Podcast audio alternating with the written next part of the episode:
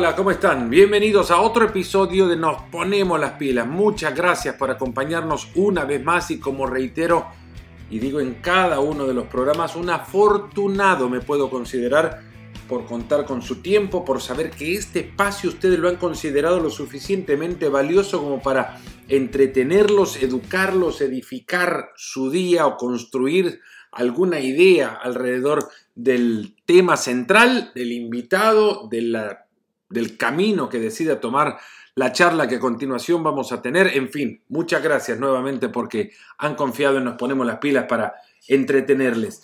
Eh, recuerden, pueden enviar sus comentarios a cualquiera de mis direcciones de redes, Fernando Palomo en Twitter, Palomo-ESPN en, en Instagram o eh, sumarse a la cuenta de Facebook, a la página de Facebook de su servidor Fernando Palomo ESPN. Por ahí nos podemos comunicar, por ahí ustedes pueden ofrecer sugerencias o comentarios también de este y otros episodios o futuros episodios del, del podcast.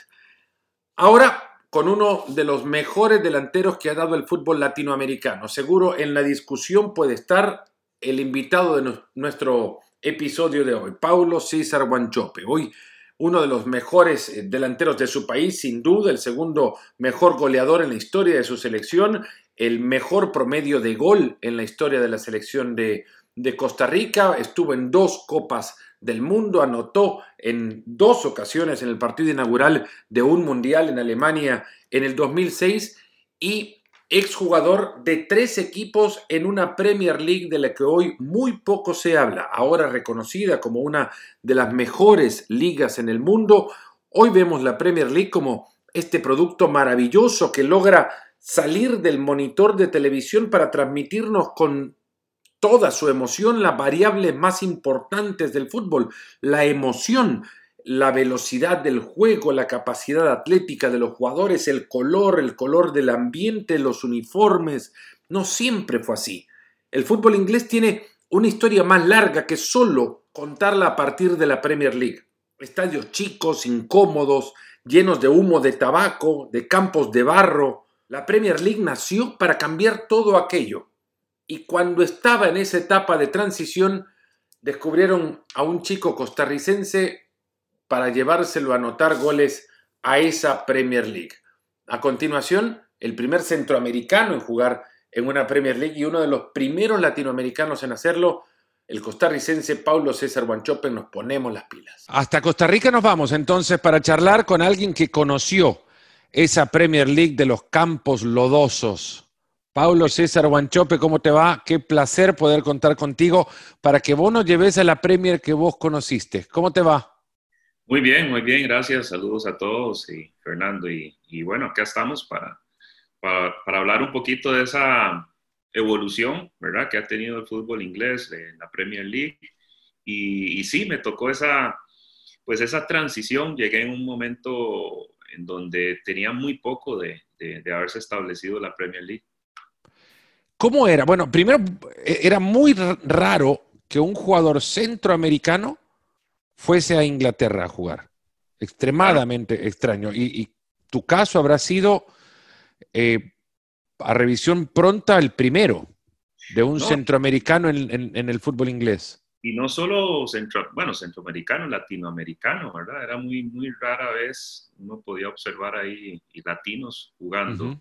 este, la Premier League 92-93 eh, fue la, la, la primera eh, fue que inició, ¿verdad? La, Premier. Antes se llamaba la First Division, ¿verdad? La primera división. Y yo llegué en la temporada 96, 96, 97, ¿verdad? Recién, tenían tres años de, de estar en la Premier. Y, y bueno, sí, me tocó vivir esa transformación, esa, esas eh, estrategia del fútbol inglés de, cambiar un poco su imagen, de mejorarla, de profesionalizar eh, la liga y, y, bueno, a partir de ahí hasta el día de hoy, pues he vivido, me ha tocado pues ver esa, esa transformación y esa evolución. Cuando te dije, ¿cómo te enteraste que, que había un equipo inglés detrás tuyo? Eh, mi historia fue a ver, yo acá debuté con, mi selección en una, para la eliminatoria del 98, Francia 98. estábamos jugando contra los Estados Unidos acá en, en, Costa Rica y había un exjugador del Arsenal, ¿verdad? Un inglés que se llama eh, Robert McNabb.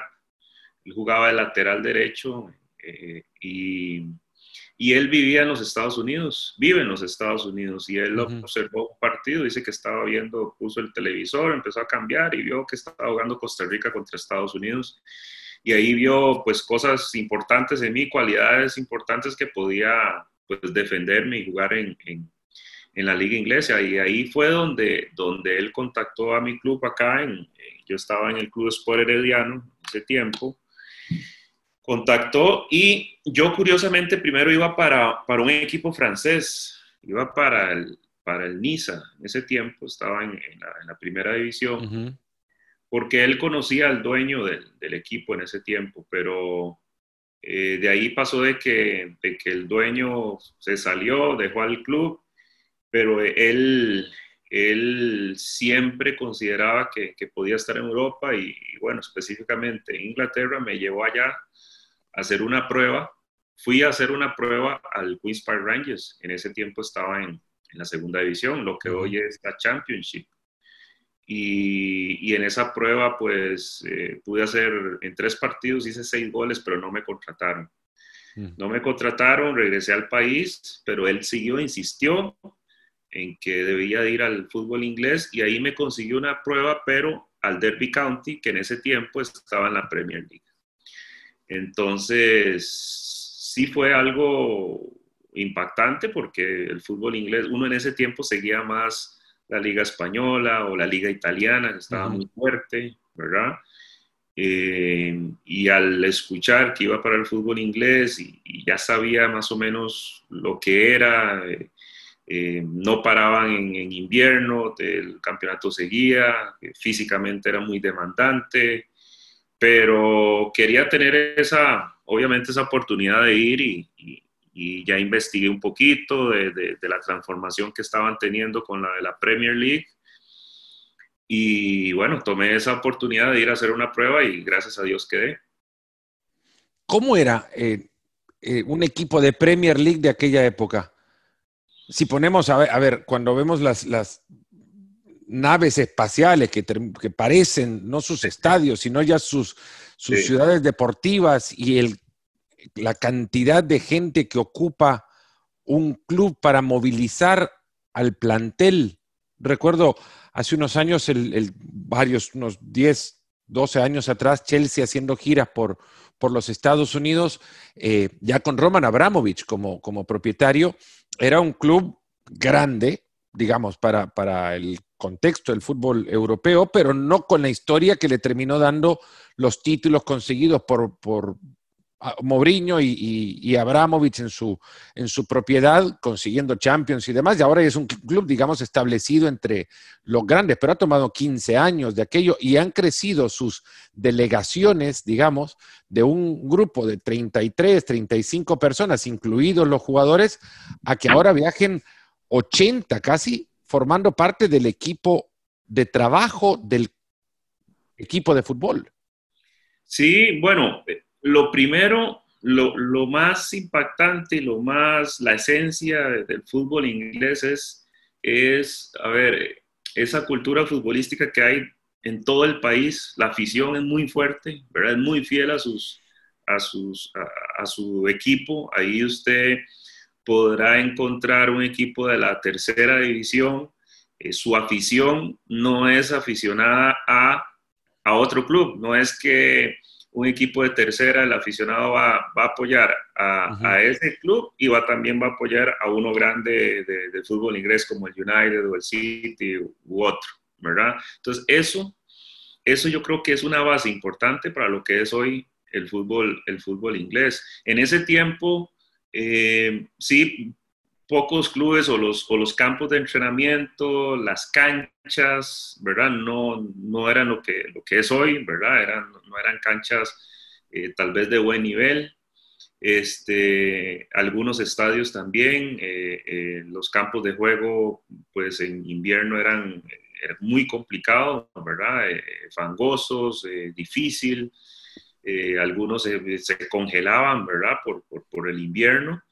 Y, y, bueno, esa transformación se fue dando poco a poco, ¿verdad? El hecho de, de hacer una Premier, de cambiarle la imagen, pues en ese cambio venía todo, infraestructura, las canchas, este, traer más jugadores, abrirse más, ¿verdad? En, el mercado, como usted bien lo dice, un centroamericano, un latino, en, el fútbol inglés eso era impensable hace muchos años. Tuvieron esa apertura, tuvieron esa apertura de traer, por ejemplo, técnicos de afuera. Arsene Wenger, cuando llegó al Arsenal, este, fue muy difícil para él, lo trataban de un desconocido, de que cómo van a traer eh, un entrenador francés al, al, al, al club de Arsenal, y él él junto con otros entrenadores de exterior, de afuera, pues fueron cambiando un poco la cultura del fútbol y la cultura del club.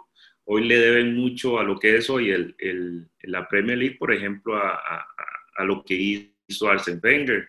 Eh, llegó y, profesionalizó el, club, eh, tener buenos hábitos, alimentarse bien, descansar, eh, un trabajo mucho más científico, eh, trajo este, psicólogos, etcétera. Yo cuando fui al, cuando estuve en el Derby, eh, el Derby County fue uno de los primeros clubes que tuvo un psicólogo deportivo, ¿verdad? Bill Beswick, un famoso psicólogo deportivo de, de, la selección del Manchester United, posteriormente se fue al Manchester United, eh, en las selecciones olímpicas, equipos olímpicos, y eso era muy, en ese tiempo, yo me acuerdo los compañeros, bueno, hasta uno mismo también, uno decía, pues no necesitamos psicólogo, ¿para qué un psicólogo? O sea, no estamos locos y esto y que lo otro. Pero bueno, lo, lo, aceptamos bien y, y, y, como le dije anteriormente, viví esa transformación, esa apertura del inglés, del fútbol inglés, para traer diferentes eh, eh, formas de ver el fútbol eh, jugadores también de diferentes países para, para, mm, porque yo creo que esa es la manera de, crecer, ¿verdad? Es la manera de crecer, de interactuar con diferentes culturas, diferentes estilos, y eso es lo que ha hecho y hasta el día de hoy sigue haciendo eh, el fútbol inglés. Repasaba la lista de jugadores eh, que en esa época en la que vos llegaste, 95-96, llegan al, al fútbol, o estaban en el fútbol de Inglaterra. Eh, de CONCACAF no había muchos. A ver, si, si había de CONCACAF, había jugadores estadounidenses nada más, y algunos de estos no habían ni siquiera, eh, digamos, jugaban para la selección estadounidense, pero no habían nacido en Estados Unidos. Roy Wegerly, por ejemplo, que nació en, Sudáfrica, eh, Kobe Jones había estado una temporada antes que vos llegara, Casey Keller, algunos nombres, John Harks, por ejemplo. Pero luego de esto, que llegara un jugador de Costa Rica, Inglaterra. Si antes mencionabas lo de Arsen Wenger, recuerdo un titular, no sé qué periódico fue, eh, que decía Arsen Who, como diciendo Arsen, ¿quién? ¿Me va a dirigir al Arsenal? Arsen, ¿de dónde viene? ¿De dirigir un equipo en Japón? Y, acá viene un costarricense, me, imagino. Más de uno habrá preguntado, ¿qué hacías ahí? Claro, claro, y fue muy duro para, bueno, para mí, el escuchar comentarios, al técnico también, hablaba mucho de él, Jim Smith, donde decían que cómo es posible que va a contratar un jugador de Costa Rica y, ya después venían todas las, los comentarios y las burlas de, Costa Rica, hay casas allá, ¿cómo son los carros? ¿Cómo juegan fútbol? ¿Qué, qué es eso? O, o, o prácticamente lo que me pasaba mucho, pasa mucho, es que, que, decían Puerto Rico, ¿verdad? Que, ah, sos de Puerto Rico, ¿no? Yo Costa Rica, Centroamérica y explicándoles un poco. Pero ahí es donde uno, este, pues mentalmente tenía que ser eh, muy fuerte, ¿verdad? Y, y, y, sabía y entendía que debía ganarme un espacio, ¿verdad? En, en, el fútbol inglés, eh, en el camerino, eh, eh, con los compañeros, con el resto del cuerpo técnico, con la afición. Y dichosamente salieron bien las cosas y, ya pues la gente fue, fue viendo y, entendiendo y, investigando un poquito lo que, lo que era el país, lo que era Costa Rica, este, y, respetando, ¿verdad? respetando también a, a, la persona. En ese, en ese momento, obviamente, eh, uno entendía que, eh, debía de abrirse el camino y, gracias a Dios se dio. Te convertís casi, bueno, en, un embajador, pero al mismo tiempo en un profesor de geografía, porque hay mucha gente que, bueno, lamentablemente la ignorancia es, eh, ignorante sería no reconocer que es, que es muy grande.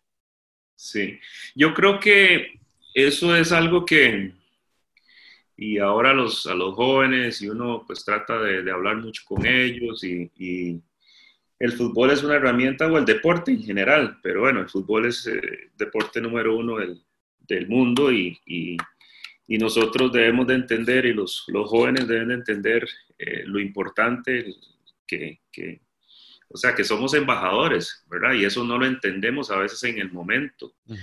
Y una mala acción de uno en, ese, en, ese, en esos primeros días o años eh, podía marcar mucho a, un país, ¿verdad? Al, pensamiento de la gente sobre Costa Rica, mm. porque es, el ser humano pues suele a generalizar. Sí, sí. ¿Lo asimilabas entonces o lo asimilas hoy con los años? Yo, creo que, yo creo que sí estaba consciente, gracias a Dios, tuve la oportunidad de, de, prepararme muy bien, de, yo jugaba baloncesto, estuve becado en los Estados Unidos, yo estuve, yo saqué el, el, high school en, en, los Estados Unidos, en California, este, todo ese bagaje le da a uno...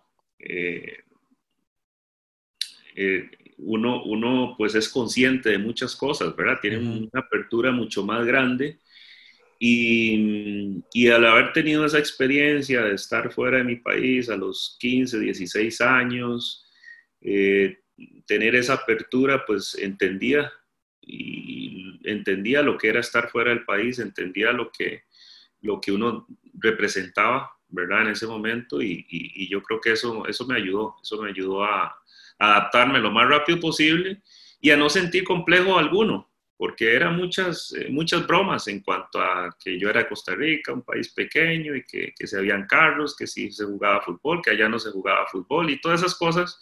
Si uno no está bien fuerte, si no está mm. seguro de sí mismo, este, podía repercutir en, en, el rendimiento. Chope, un tema eh, sensible no, se termina nunca y, que muchas veces tampoco se conoce de dónde, bueno, de dónde proviene, proviene de la ignorancia también, como antes lo decía, pero, pero parece a la luz ahora nada más existir y como que si antes no se había visto, quizás antes no se le ponía luz al racismo. ¿Vos lo enfrentaste? Sí, sí se vivió, se, se, vive siempre, siempre lo hemos, lo hemos eh, sentido y, y, lo he vivido. Este, mm, tal vez no, le soy sincero, en mi, estancia en Inglaterra, en lo personal, tal vez no, no, no, tan cruel como, como, como en, estos, en estos tiempos. Eh, sí habían hechos aislados, muy pocos. Eh, sí se, creo yo que sí se manejaba muy bien. Eh, pero, pero bueno, se da no solo en eso, se da en, que si sos eh, latino o no, que, que pues, se da en, muchos, en muchos aspectos, ¿verdad? La, discriminación, no solo, no, no, solo en ese, eh, en, el modo de, racismo, pero, pero bueno, yo creo que, que esa es una situación que va a existir, ha existido durante muchos años y, y va a seguir, ¿verdad? Y va a seguir y todo es cómo nos vayamos a, interactuar y a educar y, poco a poco pues ir minimizando todo este, minimizando no, sino tratando de, de, ir limpiando esa, eh, lo que es el racismo en, el mundo. De eliminarlo, ¿no? Al final... La, Eliminarlo, eliminarlo de todo es, es utópico, no creo que se vaya eliminar del todo, pero sí debemos todos de tratar de, poco a poco de que, de que vaya desapareciendo. Hablaste antes de la cultura de club y mencionabas también, y volvemos al caso de Wenger, yo creo que uno de los pilares para el crecimiento de la liga, no solamente porque a todo el paquete tiene que acompañarlo algún tipo de sustento, ¿no? Algún argumento, poder llegar bien vestido a un baile, pero si no sabes bailar, no, te no, vas a sacar a nadie a bailar, ¿no? Y, y Wenger con todas sus ideas consiguió un equipo que hizo que el fútbol de afuera viera a Inglaterra con otros ojos, ya no era el, el, juego inglés que todavía te siguen usando como el tópico para definirte en una sola frase a qué juega Inglaterra, cuando Inglaterra juega muy lejos ya, bueno, no lo hizo en el último mundial, pero Inglaterra juega muy lejos a, al de borde y el pelotazo al área, ¿no? O al pelotazo para que te la gane el 9. Hablabas de la cultura de club y recuerdo muchas historias de, del, Arsenal, sobre todo, de cómo la cultura llevaba a que el técnico entonces, Wenger, se metiera al autobús y sacara la hielera con cervezas claro. para meter agua. Esa era la cultura de club que vos enfrentaste. Esa era la cultura del fútbol inglés, del pub.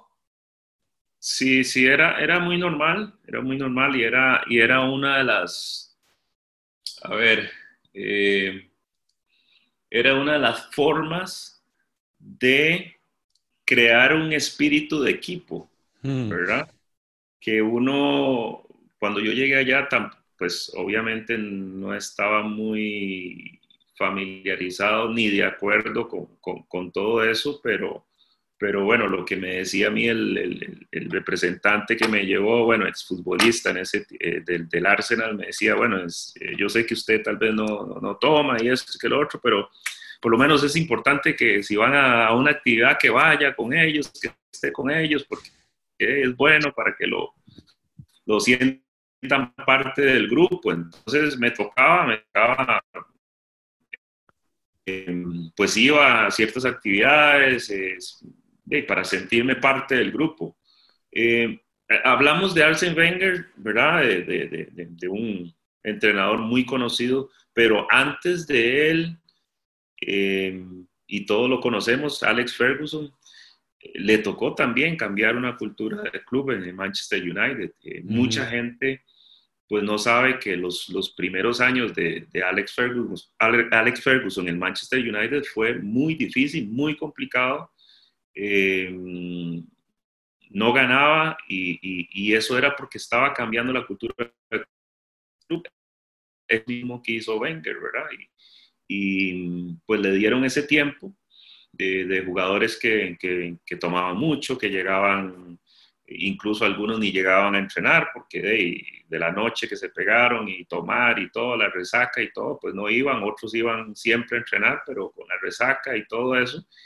Y no era un club profesional y, y, eso se fue dando. Entonces, Arsene Wenger, este, Alex Ferguson son, son los, los dos técnicos que, que sinceramente fueron los que marcaron la pauta de ese cambio en, en el fútbol inglés.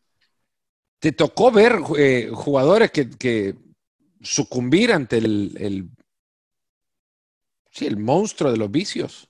Que oh. hablaba del Arsenal de nuevo y no me quiero centrar solamente en el Arsenal, pero es que Tony Adams escribió un libro central, por ejemplo, un libro como él enfrenta el, el no, es fantasma, ya es algo más real, lo puede ver, lo podía palpar porque perdía todo por culpa del alcoholismo, ¿no? Sí, muchos, muchos, eh, hay muchas historias, sí, Tony Adams eh, eh, es uno de los conocidos. Eh, Paul Merson también, un gran jugador del Arsenal, con el problema de alcohol, este, el famoso George Best, jugadorazo que, luego perdió su vida por, por, eso, por el exceso de, alcohol. Me tocó el año que llegué al Derby County de jugar con Paul McGrath, el, central irlandés eh, que, que tiempo en Manchester United, también con problemas de, alcoholismo. Entonces, y, así tuve compañeros también que, que los tenían en, en, en, un programa especial para combatir el alcoholismo. Y, y les tenían también este, en sus contratos, ¿verdad? Condicionado a, ¿verdad? A rehabilitarse, si no perdían su contrato. O sea, hay muchos casos que, que tuve alrededor Em, en donde el club pues les daba ese soporte para combatir ese, ese problema. Se está cortando un poco. Hay un inestable, pero bueno. Ahora sí. Ahora sí. Eh,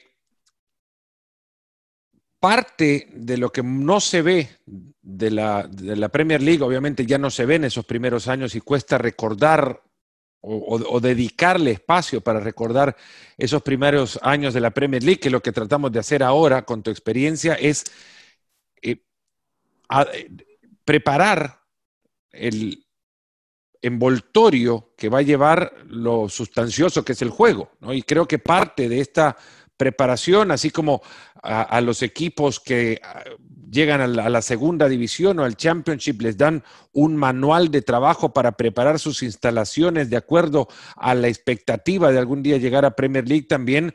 Los equipos fueron en su momento modificando sus prácticas para poder convertirse en, equipos, en equipos profesionales. Eh, viniendo igualmente de Costa Rica, ¿te chocaba ver que un fútbol inglés careciera de, eh, herramientas, no, herramientas quizás, pero de, variables profesionales dentro de su, dentro de su conjunto? No, no, no porque, porque yo estaba viendo eh, y experimentando todo ese cambio. Primero, eh, primero hay, que, hay que dejar claro que venía del fútbol costarricense y, y, era un, un, avance muy, muy grande el hecho ya de estar en, en fútbol inglés, ¿verdad?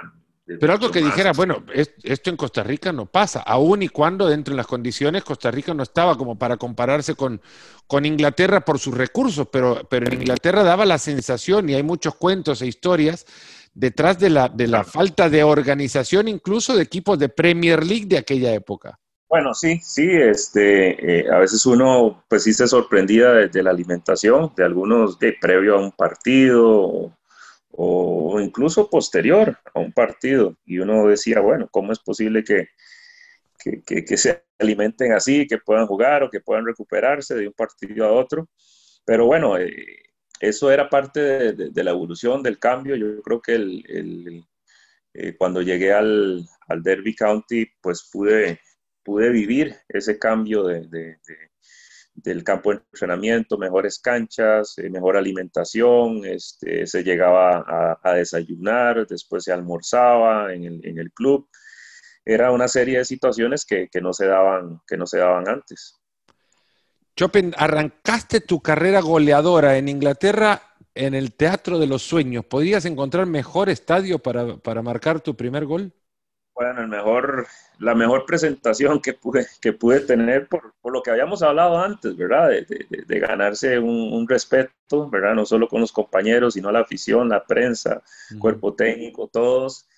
Y, y el hecho de, firmar o estampar ahí el, el, nombre eh, en, el, en el Old Trafford, eh, ganando el partido del Derby County con más de 40 años de no ganar ahí poder hacer gol, poder asistir, a, hacer una asistencia a gol y, bueno, fue, fue un, debut soñado que, bueno, eso, eso me dio las, La, la, base para, para, para, seguir ocho años en, la Liga Premier. Beckham no era Beckham todavía, pero ya se hablaba mucho de él, y estaba en el equipo. Cantona, ya había pegado su patada. Sí, ella era cantonada, es Michael, eran los, las figuras, este, Pallister, los, los centrales, ¿verdad? Eh, Steve Bruce, que ahora es el es entrenador, ellos eran las, las, figuras ahí, y ya los, los más jovencitos que estaban dando de qué hablar, que era, que era Beckham, que era Giggs, que eran los Gary Neville, que era Scholes, esos eran los, la, la, nueva generación, la generación de oro de, del Manchester United. Cuando ves eh, Old Trafford ahora y lo que vos encontraste en aquel momento, ¿ves algún cambio? ¿Mantienes a, eh, no sé, el aire bucólico quizás de un estadio antiguo, pero dentro de todo ya moderno, con las conexiones que necesita y demás? Eh, ¿Lo ves igual hoy como fue antes? No, la, esencia está, está ahí, ¿verdad? Ellos, ellos mantienen su, esencia, de hecho, hasta más capacidad tiene, ¿verdad? y pero lo que es el ambiente, lo que es esa, la mística, el, lo, del Old Trafford, pues eh, sigue, sigue vigente, aunque, aunque, bueno, en los últimos años ha sido muy, muy complicado, el, el, club no ha podido encontrar ese, a ver, esa, esa magia, ¿verdad? De antes, producto de tener un técnico por 25, 26 años, 27 años en, un club y que de pronto ya no esté, pues no es fácil de reemplazarlo. Son,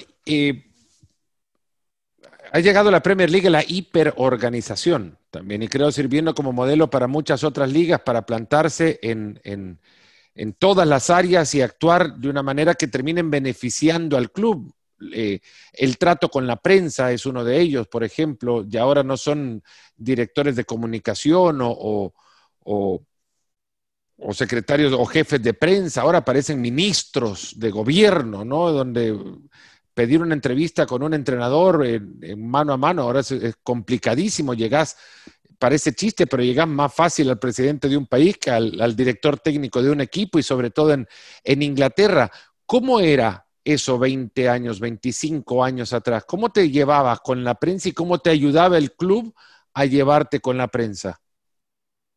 Pues el club siempre, siempre daba ese, pues ese, ese apoyo o esa dirección, ¿verdad? A cada jugador en cuanto a eh, el manejo de prensa, en cuanto a este, la posibilidad de, de que uno pudiera concentrarse en lo más posible en, lo que uno podía hacer en la cancha, pero también cuidando los intereses del club, la imagen del club y por ende la, del jugador. Este, hoy en día es mucho más mediático, ¿verdad? El, fútbol inglés es, eh, pues es una de las, si no la, liga más vista, ¿verdad? En, todo el mundo. Eso no pasaba en, mi, en mi tiempo este, y mucho menos atención. Pero en esa, en esa evolución sí, mis últimos años, digamos, en la, en la, en la Premier, que fue con el Manchester City, uno podía ver eh, y percibir ese cambio porque llegaba mucha, mucha prensa de todo, de todos lados, sobre todo de, de Asia, ¿verdad? Mucha, mucha prensa y, y, y bueno, y tenía uno que, que dar entrevistas para, para, la televisora de Japón, de China, de India, de, bueno, de, todo lado, de, toda Europa. Entonces uno ya iba percibiendo todo, todo eso, lo que, lo que significa la, la Premier en el mundo. La internacionalización de, la liga, ¿no? Estuviste en Londres, en, en Upton Park, en, en Bowling Ground, la casa del West Ham. ¿Había burbujas también en tu época? ¿O es una tradición nueva? Es, sí, sí, es una, es, es, una tradición nueva, es una tradición nueva, eso sí, no, sí me sorprendí un poquito, pero sí, estuve un año en, en, el West Ham y, y, bueno, este, un club en donde su afición es, es, agresiva, es apasionada, bueno, como, como todas, ¿verdad? Como muchas, pero este, lo que era el West Ham sí era algo, pues un poquito, eh, tal vez que se pasaba del límite. ¿Por?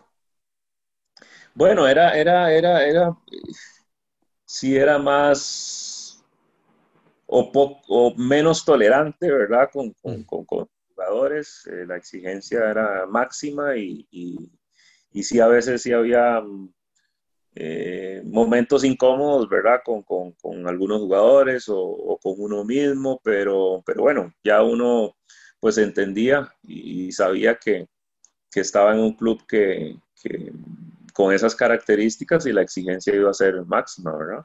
En esa época conviviste, si antes hablabas de generación dorada del, Manchester United, la cantera del West Ham tuvo la propia también, Río Ferdinand, Joe Cole, Frank Lampard, lo conociste en sus, en sus primeros días. Dicen que es un genio. Siempre... Lo, interpretaste así, e incluso cuando, cuando arrancaba apenas?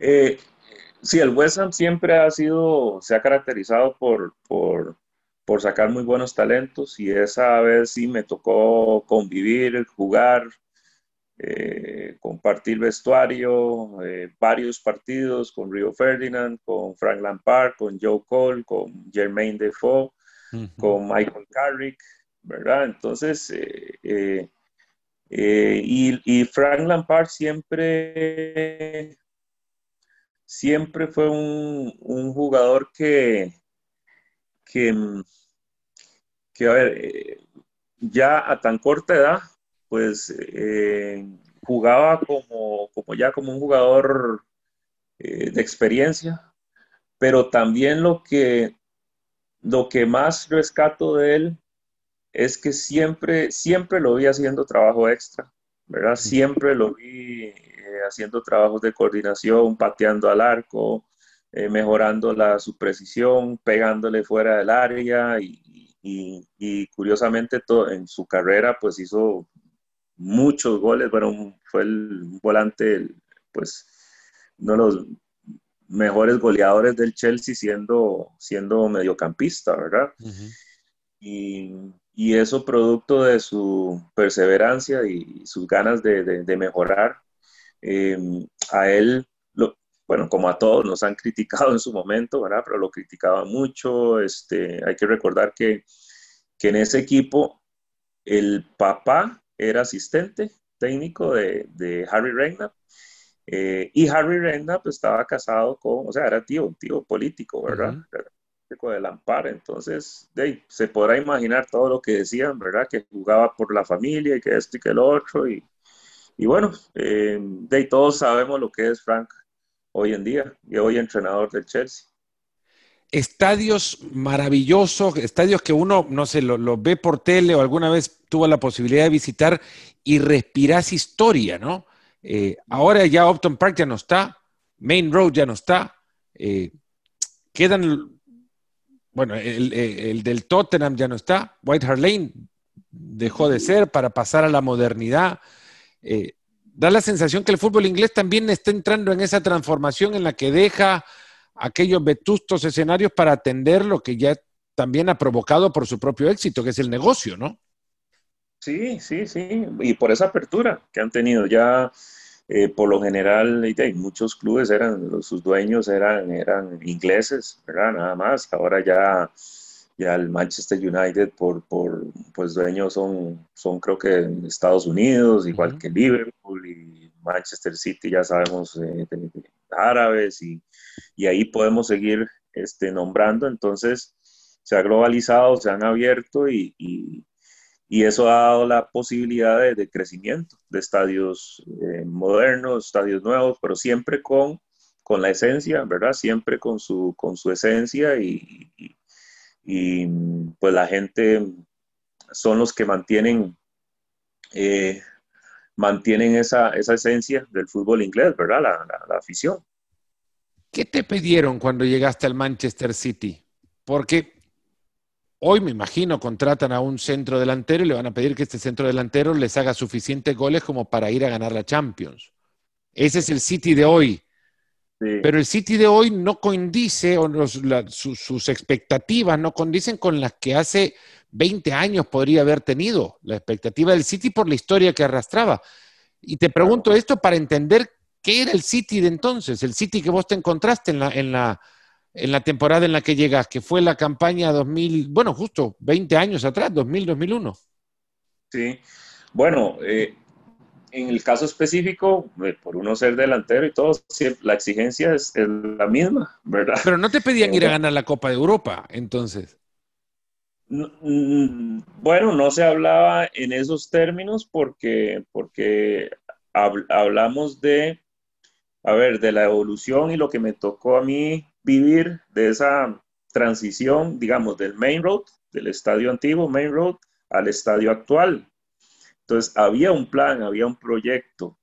Este, ya, ya, digamos, ese primer año o, o la conversación eh, con la que llegaron hacia mí para ir al Manchester City fue esa, estamos, eh, tenemos este proyecto, próximo año vamos, vamos, a estar en estadio, en estadio nuevo, este, queremos en cinco, desarrollar un proyecto de cinco años en donde el Manchester City pues va a llegar a pelear y, a ser uno de los grandes protagonistas de la Premier, o sea, era algo que ya estaba planificado, no fue eh, no fue algo de, casualidad, ¿verdad?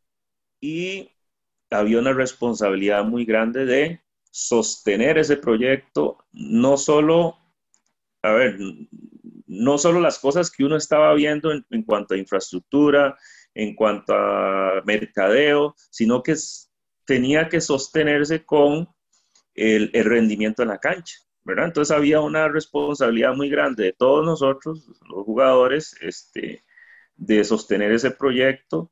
Eh, es más, yo le digo, ese primer año el City descendió, descendimos ese, ese año, ¿verdad? Y el dueño del equipo en ese momento decidió mantener a todos, ¿verdad? Ninguno se fue hablaron con nosotros y nosotros estuvimos de acuerdo y, bueno, reforzaron más el equipo y al siguiente año subimos con récord de puntos y goles y todo, cuando llegó en ese momento Kevin Keegan. Y a partir de ahí ya el City se quedó en la Premier y, fue avanzando y, bueno, eh, vinieron contrataciones importantes, contrataron a David Seaman en un año, después a, después a Peter Michael, llegó a Nelka, llegó George Weah, llegó Steve McManaman, Robbie Fowler, o sea, eh, con todos esos eh, pude compartir este eh, vestuario y partidos y por eso le digo que viví esa transformación, porque no era, no era usual o no, era normal para el Manchester City en esa época jugadores de la talla de Michael, de McManaman, de Fowler, de Anelka, de George Weah que llegaran al club incomprendido, Anelka. Hay un documental ahora en, plataformas digitales que cuenta la historia de, un jugador muy lejano a la percepción que se creó sobre el jugador. Quizás por lo retraído, reservado de su personalidad, el jugador tampoco permitió que se conociera la verdadera persona detrás del atleta, ¿no? Y, quedó como este eh, insípido delantero con mucha calidad igual, pero sin la personalidad de un guerrero que, te pueda ganar o que sea mediático. Vos que lo conociste, Anelka, no, no, no te deja esa sensación de, tener más fuerza en su personalidad de la que transmite. Él efectivamente era un, compañero muy callado, ¿verdad? Muy en su mundo. Este, mm, no hablaba mucho, ni siquiera con sus compañeros franceses, ¿verdad? Entonces sí era, e, él era muy en su mundo y yo al menos, eh, yo era algo que, lo respetaba. A muchos no les gustaba porque pues confundían el hecho de, que él fuese introvertido, lo confundían con otra cosa, ¿verdad? Y era un jugador exitoso, un jugador bueno, un jugador que había pasado ya por, por, por muchos clubes, muchos clubes buenos, el Arsenal, el Real Madrid, y entonces, hasta cierto modo, habían algunos compañeros que tenían un poco de, tal vez de envidia, ¿verdad? Con él. Y yo, yo más bien estaba feliz, contento de tener un compañero de la calidad de él y, pudimos jugar varios partidos en, en, punta y, y, bueno, yo creo que eh, para mí fue, eh, siempre fue muy, muy sencillo el, el hecho de, de adaptarme a, a, los vestuarios, a nueva cultura, por, por, el hecho de que estuve mucho tiempo, pues desde los 16 años que tuve la oportunidad de irme becado y, y estar solo y convivir con diferentes culturas. Estuve en Qatar, en Japón, en todo lado y no me ha costado. Y siempre, siempre soy de la, del pensamiento que uno debe de adaptarse a todas las, las situaciones. Uno no, uno no, puede pretender que, que, que, todos se adapten a uno. Yo a él lo entendía, lo entendía muy bien y, y él pues entrenaba muy bien, jugador con, con mucho, mucho talento y, y bueno, algunos lo entendían, otros no. Chope, tres, si pudieras viajar en el tiempo, tres estadios a los que te gustaría regresar por ver el ambiente de esos estadios en la Premier League. Bueno, em, el, Main Road y el, estadio actual, ¿verdad? El City, este, siempre fueron muy especiales. La gente muy especial, o sea, no, no, hubo diferencia cuando nos pasamos del Main Road al, estadio actual. Así que el ambiente era eh, de lo mejor. Eso me gustaría, aunque lo, ya lo pues cuando tengo tiempo voy como espectador y todo, y todavía me impacta, ¿verdad? El, ambiente. ¿Te tiene cariño la gente en, en, ese lado celeste de Manchester? Porque al United lo, lo vacunaste un par de veces. Sí, sí, sí, hay, cariño y, hay respeto también del, del, otro bando, porque he ido a ver partidos ahí y la gente pues se ha portado muy bien con, uno. Eh, siguiendo con los estadios, el, em, en Argentina, cuando estuve en Central, yo creo que fue muy especial también el, ambiente ahí, este, como nunca, ¿verdad? El, eh, em, el, hecho de jugar también ese, ese derby contra Newells y, todo el ambiente que hay en el Anotaste un gol en un clásico.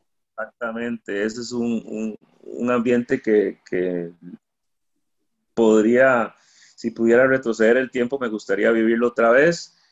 Y este, mm, Liverpool, ¿verdad? Jugar en Liverpool y el famoso, ¿verdad? El, cántico ahí previo al partido y todo el ambiente que se vive ahí, yo creo que, que, mm, que esos, esos tres, cuatro estadios aunque hay otros también muy especiales, pero, pero el ambiente realmente impactante. ¿Qué habrá que hacer para que la Premier League mire un poco más al jugador latinoamericano? No, yo creo que ya pues siempre, siempre ha tenido esa apertura y, y, han ido jugadores que, mm, que, han hecho muy bien las cosas. Hay otros que, les costó muchísimo adaptarse, ¿verdad? al fútbol inglés pero indiscutiblemente que, que, hoy en día es, o cada vez es más, más, más duro, más complicado ir al, al, fútbol inglés, ¿verdad? Ellos, o algo bueno que tienen esa liga, es que el jugador que llegue ahí, pues tiene que tener el, el 75% de sus partidos en la selección. Entonces ahí se aseguran calidad, ¿verdad? Se aseguran calidad en el fútbol inglés. Por eso se han mantenido ahí.